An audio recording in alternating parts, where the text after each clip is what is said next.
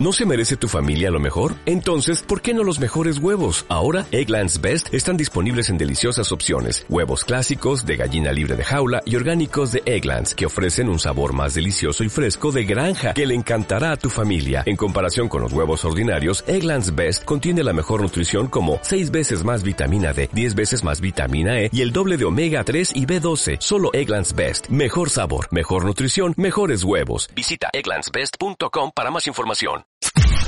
Podcast Millennium. Así que la vamos a invitar. Natalie, muy buenas tardes. Está Santiago en línea, aquí Gisela. ¿Cómo estás? Hola, ¿cómo andan? Muy ¿Qué tal, bien. Natalie? ¿Cómo estás?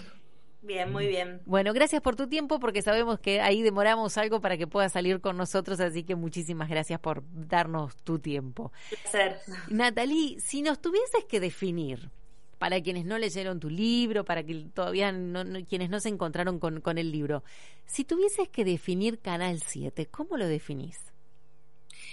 Bueno, te diría que es una institución que de alguna manera concentra en esas cuatro paredes y en esa pantalla, que es lo que sale de las cuatro paredes, como una historia de, de la Argentina, una historia de los medios y también una historia del Estado argentino, ¿no? Como de, cosas que, que fue consiguiendo el Estado los trabajadores del Estado, cosas que de repente había mandatos de eh, ir cambiando, digamos, como su historia, así como con muchos vaivenes y, y con distintos momentos y algunos momentos recurrentes, con, con recurrencias, con muchos logos, con muchos nombres, de alguna manera sintetiza, te diría, la historia reciente de la Argentina, me parece. Sintetiza la historia reciente de la Argentina. Nada mejor definido que, que eso, te digo. Te vas así, te, te lo digo. En, en estos días llega justa esa definición. Cuando pasamos por un canal donde, bueno, a ver, cuando desde su nacimiento, digamos, va, va teniendo, como decís, va pasando distintos vaivenes, pero pasamos también por un momento de, de, de mucha intención de privatización absoluta, que fue en la época de los 90. Sí, Que no se pudo, ¿verdad? Eh, sí, a ver, primero es importante saber que cada época dialoga con, cada momento del canal dialoga con su época, ¿no? Digo, de alguna manera los 90 lo tenemos como muy fresco, es un momento que se inicia en 1989 con el gobierno de Menem que eh, hace una reforma muy fuerte del Estado por el cual empiezan a privatizar eh, empresas hasta entonces públicas, entre ellas dos canales de televisión, ¿no? Como Canal 11 y Canal 13. Canal 7, en ese momento que se llamaba ATC, queda explícitamente excluido de esa primera ley de reforma del Estado que fue tan importante, pero sin embargo no abandonó eh, primero la, posibilidad de que se privatizara el canal, de hecho se convirtió en una sociedad anónima en 1992, pero además más allá de la, de la posibilidad certera de que se privatizara la frecuencia, que existió, que fue un decreto, etcétera, que después se fue para atrás, era un espíritu de época, entonces el eslogan de ese momento era ahora también competimos, era un estado eficiente, un estado que tenía que estar al nivel del mercado, digamos, que tenía que ubicarse ahí como para tener sentido, ¿no? Exacto. Y ahí, ahí fue, digamos, donde tuvo esa impronta o esas ganas de, que también fuera parte de, la privatización. Que te cuento, mira, en ese momento yo fui a hacer una nota a, a Canal 7 por un trabajo que estaba haciendo en ese momento en la facultad y, y nos enteramos allí porque el pueblo no sabía que Canal 7 había vendido parte de su canal. No, no, no estábamos enterados si, si no estabas relacionado con el tema, no te enterabas de lo que pasaba en los medios públicos, eh, que en, en ese momento ni se llamaban públicos. Y me recuerdo haber ido a hacer una nota y me dice, no, pero Canal 7 tiene acciones vendidas a otra cadena que no es argentina. Y, que- y ahí nos desayunábamos de, de algo que se había hecho y no sabíamos. Ojo que ahí también había muchos rumores. En realidad, eh, esa preparación de la sociedad anónima una preparación para que de hecho pudiera pasar eso, pero no terminó pasando. A ver, eh, Televisa en un momento fue estuvo muy fuertemente interesado en adquirir una parte de Canal 7. Eh, pero finalmente eso, todos esos proyectos tuvieron su apogeo y tuvieron su, su presentación con bombos y platillos y mucha, mucho estado de confusión, eh, pero finalmente el canal no se privatizó, o sea, sí se convirtió en una sociedad anónima que preparaba el terreno de algún modo porque permitía el ingreso de accionistas privados, pero no es, no es algo que haya sucedido. ¿No ingresaron finalmente accionistas privados, Natalie? Sociedad con Televisa para la producción de determinadas cosas, hubo distintas ah, producciones, bien. pero ese proyecto como mucho más ambicioso y grande finalmente se cayó. Eh, y te voy a decir más, pero yo entiendo el estado de, de, confusión, porque a mí me pasó haciendo la investigación que había declaraciones del mismo Menem eh, como, como desmintiendo eh, declaraciones de otros funcionarios de altísimo nivel sobre la privatización. Entonces era, eh, y, en el mismo día, o sea, a veces en el mismo día, un la historia, La historia de nuestra vida, Natalia, es esa. Sí, la historia de la Argentina impresionante, porque era un estado de confusión que como investigadora te digo que también le tuve que dedicar mucho, mucha cabeza, porque no te facilitaban, o sea, no, no, no, era, no estaba fácil entender cómo había intereses opuestos entre los mismos funcionarios, porque ustedes piensen que un medio de comunicación, los gobiernos en ese momento, la, cosa era, bueno, ¿conviene Canal 7 en manos privadas o en manos del gobierno? Hmm había motivos para defender una cosa y la otra. Y una postura, claro, y una postura muy firme por otra parte de la gente que trabajaba en el canal en ese momento, recuerdo, que se oponía a, la posibilidad de una privatización. Exacto, la privatización que era más la más posible y certera era la de la frecuencia número 7, que lo que hacía era eh, automáticamente le otorgaba otra frecuencia al canal, que era la número 4, que era una frecuencia más chiquitita, menos potente y menos importante. Y como vos decís, los trabajadores fueron como los más firmes en su oposición al proyecto, que ya eh, piensen que incluso el Canal 7 entró en un concurso de acreedores, o sea, digo, después de hacerse sociedad anónima, fue a concurso, ya estaba como realmente cada año se preparaba más para la privatización, pero a la vez esos trabajadores que la defendieron, también hubo alianzas inesperadas, digamos, porque Alianza justamente puse el nombre Alianza, pero hubo muchos eh, dirigentes de la oposición en ese momento que se empezaba a consolidar durante el segundo mandato de Menem, que se unieron muy fuertemente en contra de la privatización. Y también había funcionarios del menemismo que no estaban del todo seguros. O sea, eso yo creo que fue un factor importante también. No había una decisión. Ustedes piensen que en el 89, o sea, algo que es como, de hecho para mi generación es, como muy difícil entender cómo pudieron privatizar tan fácilmente tantas mm. empresas estatales. Y explícitamente quedó afuera TC. Entonces, digo, había una ambivalencia también con respecto a TC. Sin embargo, Natalie, y estamos hablando con Natalie Jackman, ella eh, está presentando un libro, presentó Pantalla Partida, 70 años de política y televisión en Canal 7. Y la verdad, para los argentinos, a veces nos cuesta entender estos procesos. En un momento, Gisela te dijo, cada gobierno que llegó le puso un eslogan diferente.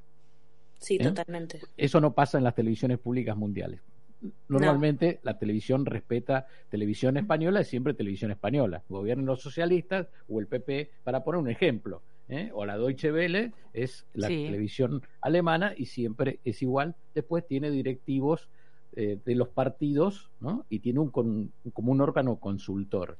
Esa es como se hace la política y la política de comunicación en el mundo de los canales oficiales. Ahora, yo te quiero llevar un poco a la historia, porque Gisela empezó contando, poniendo el Mundial y esa Argentina 78. Porque un tiempo antes pasa esto. ¿Y cómo hago para dominar la emoción? Si estoy aquí para despedir a una vieja amiga. Tengo que decirle adiós a la televisión en blanco y negro. Hace muchos años uno caminaba por las calles de Buenos Aires y veía una cantidad de gente agolpada frente a una vidriera mirando las primeras imágenes en la televisión de blanco y negro. ahora ha pasado algo similar. Otra vez la gente se agolpa frente a una vidriera para ver las primeras experiencias de la televisión color. Pero hoy terminan las pruebas. ¿Y qué imagen verá usted ahora en color?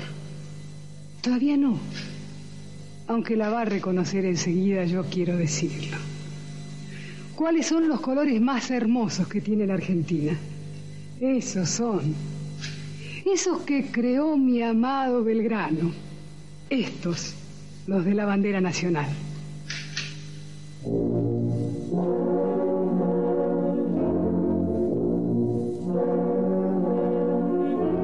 Bueno, lo primero que se ve en color en ATC, para los que lo recuerdan, y seguro muchos oyentes están recordando, es una imagen de la bandera nacional flameando en celeste y blanco. En la voz de Pinky. ¿Vos qué recordás, Nadia, de esto? ¿Recordás ese momento? ¿Eras muy chica? ¿Te lo contaron? Yo eh, no había nacido. ¿Viste? Bueno, Gisela nunca, no te preocupes, pero mi compañera Gisela siempre dice esa frase. ¿eh? No, yo sí había nacido, Natalia. Acá no me puedo hacerla, acá no me puedo hacer la joven. Eh, yo sí había nacido. y bueno, entonces, mira, vos no habías nacido y mediante esta investigación recogiste este datos en los que vos no, no, no los viviste. Así que fue doble esfuerzo para vos, porque es otra historia eso también. Sí, sí, por lo menos hasta, sí, sí, realmente eh, es, eso supone algunos desafíos. También, bueno, me, me genera, me da como cierta distancia que, que de hecho me, me, fue mucho más complicado para la investigación y para la escritura y para pensar eh, quizás los años recientes, que también fueron muy intensos en el canal, el kirchnerismo en Canal 7, etcétera, que yo ya era una espectadora, ya era periodista. Todo eso es un lugar que uno trabaja mucho cuando hace una investigación de, 70 hmm. años y tiene la mitad eh, de la edad, digamos. ¿Cuál fue la este, mejor época, Natalie, de, Canal 7? Si tuvieses que, a, partir de lo que vos investigaste, ¿cuál fue la mejor época en, en audiencia? Y, ahora después voy con otra pregunta que tiene que ver con esto. Mira, en audiencia no hay discusión que fue la dictadura. Em, a ver, em, eso es un, es un elemento como muy, muy constitutivo de, Canal 7 de ATC. Después del Mundial 78, que ustedes recordaban, eh, recordemos que el Mundial 78 implicó una inversión muy grande para, el gobierno y una apuesta política enorme. Eh, el edificio que, que, hoy ocupa Canal 7, Tagle y Figueroa Alcorta, fue construido para el Mundial Fue una de las obras emblemáticas del Mundial, de ese, de ese organismo que hizo muchas otras obras a propósito del Mundial, estadios, etcétera. Eh, y cuando terminó ese mundial, en, a mitad del 78, dijeron, bueno, ¿qué hacemos con este edificio? Porque había sido pensado para un centro de producción audiovisual.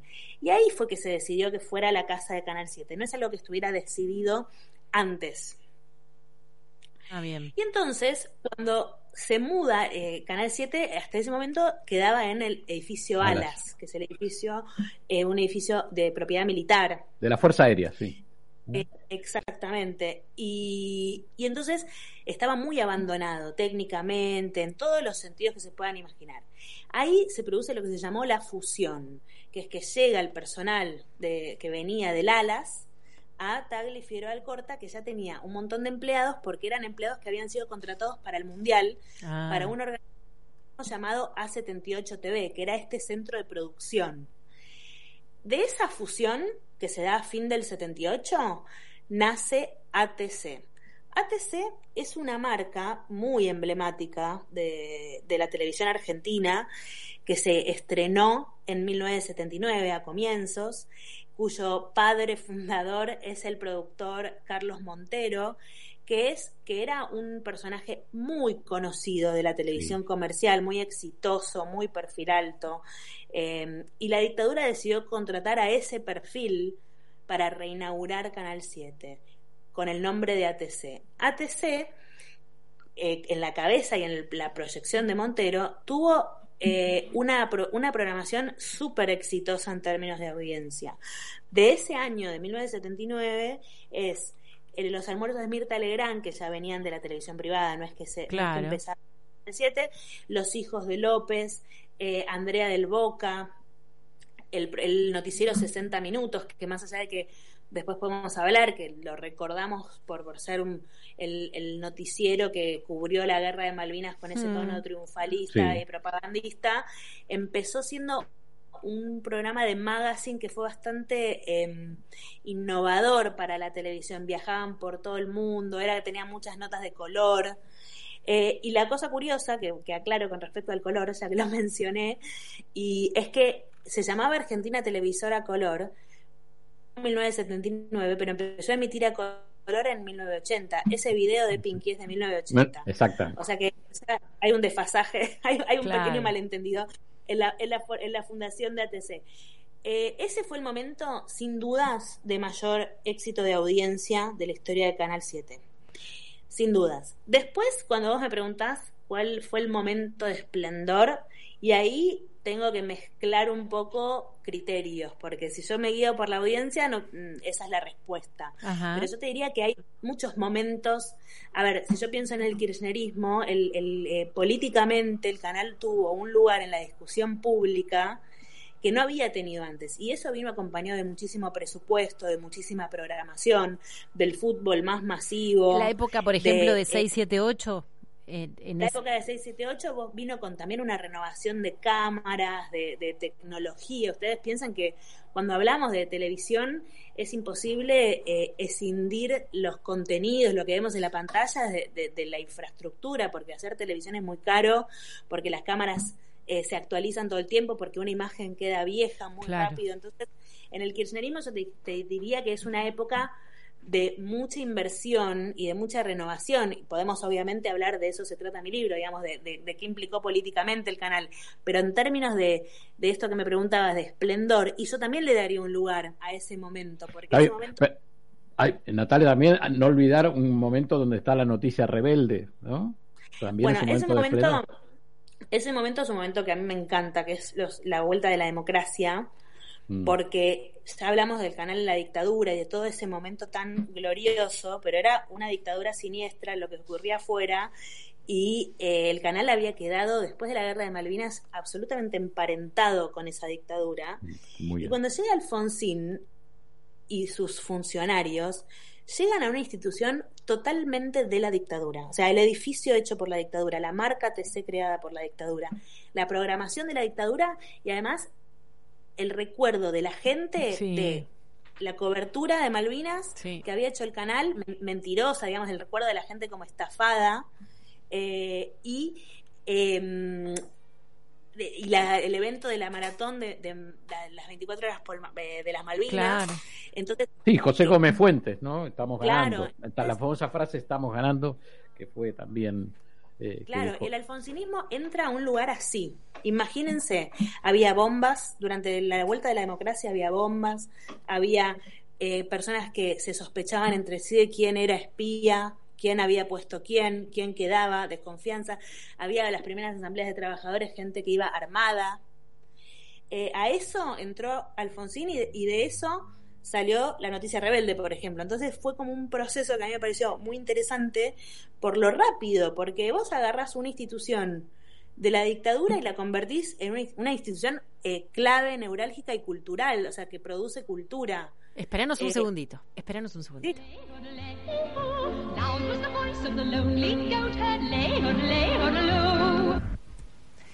y ahora sí, análisis concienzudo y preciso sobre las últimas encuestas que esta maravilla que, estábamos escuchando. Marcó una época sin duda como decía Santiago. Ahora Viste, Natalie, que en los medios de comunicación, bueno, Santiago sabe mucho de esto, vos sabes mucho de esto por, por tu estudio, todos los que hacemos esto. Viste que los, los, todo lo que tiene que ver con medios se transforma desde el último eslabón hacia adentro porque vos fíjate que esto que decís es súper importante. ¿Cómo hizo Alfonsín, cómo hizo el gobierno de Alfonsín en ese momento, para transformar un canal que se encontró con todo lo que vos acabás de contar y al poco tiempo ya estaba la noticia rebelde en el aire?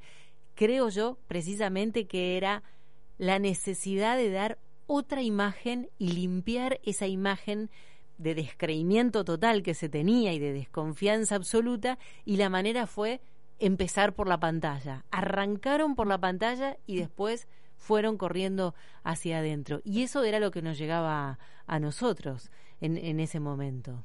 Natalí, como estamos recorriendo la historia, y Gisela, te, te, quiero, quiero saltar del Alfonsín, de Alfonsín a Menem y a Sofovich. ¿No? Porque ahí empiezan las productoras independientes casi a copar el canal. Sí, bueno, a, copar el canal y los canales, ¿no? Empieza un movimiento de la industria en general, eh, que te diría que fue más potente en, en, otros canales que en Canal 7. Ahí, obviamente, las coproducciones empiezan a estar a flor de piel en toda la televisión argentina. En Canal 7 es un poquito más complicado por algunas cuestiones administrativas, eh, pero claramente el movimiento de Sofovich es en varias direcciones, te voy a decir. En principio no se puede negar que tenía un olfato televisivo totalmente probado y probo, ¿no? Y de su época estaban sus programas, él estaba prácticamente todo el día en la pantalla. Eh, y después había, hay joyas de su época que hay que reconocerle, que el otro lado de, Fabián Polosecchi, por ejemplo, o Caloy en su tinta también es de su época. Él llevó a Mario Pergolini con la TV Ataca, que pasó por ATC. Eso por el, o sea, digo, eh, siempre por un lado, va, siempre no, pero como muchas veces apoyado en, eh, en la televisión, en, lo comercial. Pero a la vez hay un movimiento que es importante que hace Sofovich que es menos recordado. Él es más recordado por sus causas judiciales, eh, porque por negociados que, que, hizo incompatibles con la función pública, porque esto que hablabas de las coproductoras, él se contrató mismo, digamos, como interventor eh, él contrató uno de sus programas a su, a, su propia productora, entonces eso eh, le, trajo una denuncia que avanzó bastante. Eh, pero hay otro movimiento que hizo que para mí está bien, también es importante, que es de José Gómez Fuentes, después de la guerra de Malvinas, em, quedó como desterrado de la televisión por unos años. Hasta que Sofovich lo llevó de nuevo a Canal 7 a conducir el noticiero en el 90 en el 92. Entonces ahí hubo también, y, recordemos lo que estaba pasando en el país, los indultos, digo, ahí la relación de, del canal con el, con el contexto también se dio en ese sentido, había una restauración ideológica de decir, bueno, vuelve José Gómez Fuentes, era una provocación también, ¿no? Totalmente. Eh, duró muy poco porque José Gómez Fuentes murió, eh, murió joven ahí al toque que, que volvió al canal. Eh, pero entonces Sofovich hizo varios movimientos que dialogaban muchísimo con su época. Por eso, por eso se lo recuerda tanto como símbolo del menemismo, ¿no? Porque representó todo eso, representó la voracidad del Estado de ponerse a competir, representó negocios incompatibles con la función pública y representó también una acción ideológica. Nadalí, y mm, mira, uno de los momentos que yo recuerdo en mi casa, cuando terminábamos de almorzar, sonaba esta cortinita, a ver si la escuchamos.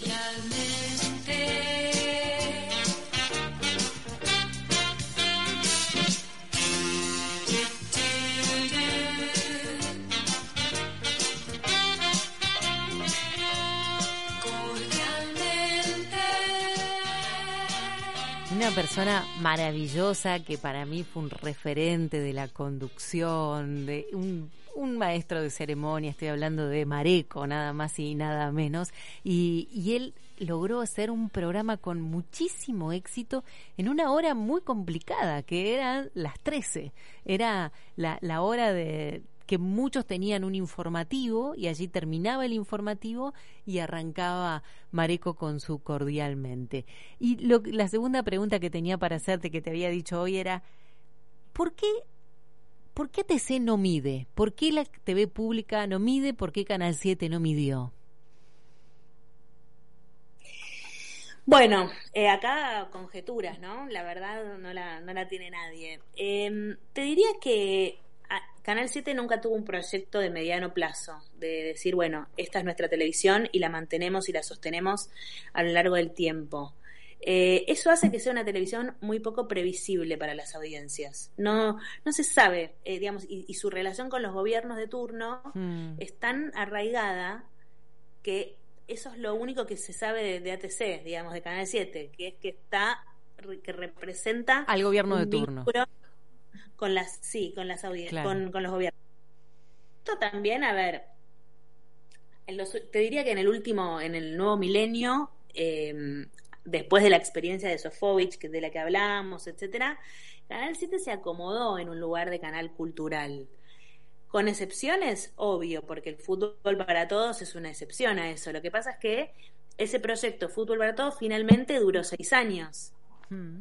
Ahora define el, canal tener el fútbol masivo. Em, tuvo, antes de Fútbol para Todos también tuvo fútbol y a lo largo de su historia tuvo una relación con el fútbol interesante también, eh, de idas y vueltas, ¿no? Eh, pero digo, no es que yo puedo esperar a ver un Boca River en, Canal 7 porque toda mi vida vi Boca River en Canal 7. No, para nada.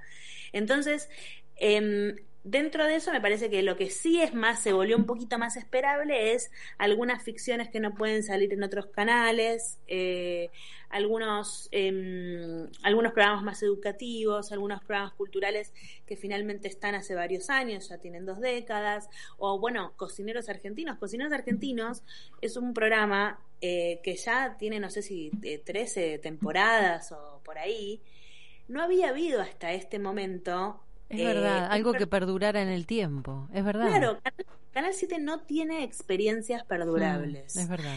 Eh, y eso es una característica muy eh, importante, por eso también yo le doy siempre mucho mucha importancia a 678, porque programas políticos perdurables. Y 678 duró siete años, es totalmente inédito. Claro, lo que, sí Canal es que... 7 un programa político dure todo Claro, pero la diferencia está, Natalie, bueno, obviamente que tiene que ver con que no es político Cocineros, no es partidario, mejor dicho, Cocineros, en que pudo traspasar un gobierno, pudo quedar en el aire a pesar de que haya cambiado el gobierno. Cocineros argentinos para mí es muy excepcional en ese en ese sentido. Ay, la estamos perdiendo, la perdemos, me parece. porque le da esa previsibilidad ¿Yo estoy? Sí, ahí estás, a ver. A ver. A ver, sí, para terminar. Sí, te escuchamos. ¿Le da esa previsibilidad, decías vos? Bueno, no. Sí, Cocineros Argentinos logró darle eh, una previsibilidad a, Canal 7 que no había tenido. Que no la había tenido. Eh, Me quedo con unas palabras. curioso, ¿no? Digo, ¿sabemos? Me quedo con unas palabras que dijiste vos anteriormente cuando te, pedí que definieras Canal 7 y, vos, bueno, casi que nos pintaste el país de, arriba abajo y de costado a costado, y esto de la falta de previsibilidad eh, que, estás contando ahora que fue pasando con los programas y que fue pasando con los proyectos. Lo bueno de todo esto es que todos los argentinos, de alguna manera, estamos atravesados por la historia de este canal, que estuvo atado a los gobiernos, como contaba Natalie, que creo que no está en, que no está en línea, eh, como contaba Natalie, y que a todos, ah, bien, y que a todos nos, dejó algo, que a todos nos, nos, quedó, nos quedó algo. Si tienen ganas de acercarse al libro, de ver sus páginas, pueden hacerlo. Ella eh, allí hizo, volcó toda su investigación. Pantalla partida se llama su libro. Y el libro recorre solamente historia cronológica, no, recorre parte también de esto que contaba de la relación que va teniendo entre los momentos políticos, los diálogos que va teniendo entre los momentos políticos y lo que era el canal. Natalie, si nos estás escuchando, te mandamos un beso enorme y gracias por tu tiempo. Gracias a ustedes por el espacio, sí, los estoy escuchando. Bueno, bueno, teníamos miedo que ya te hubiésemos perdido. Muchísimas gracias, Natalie. Podcast Millennium.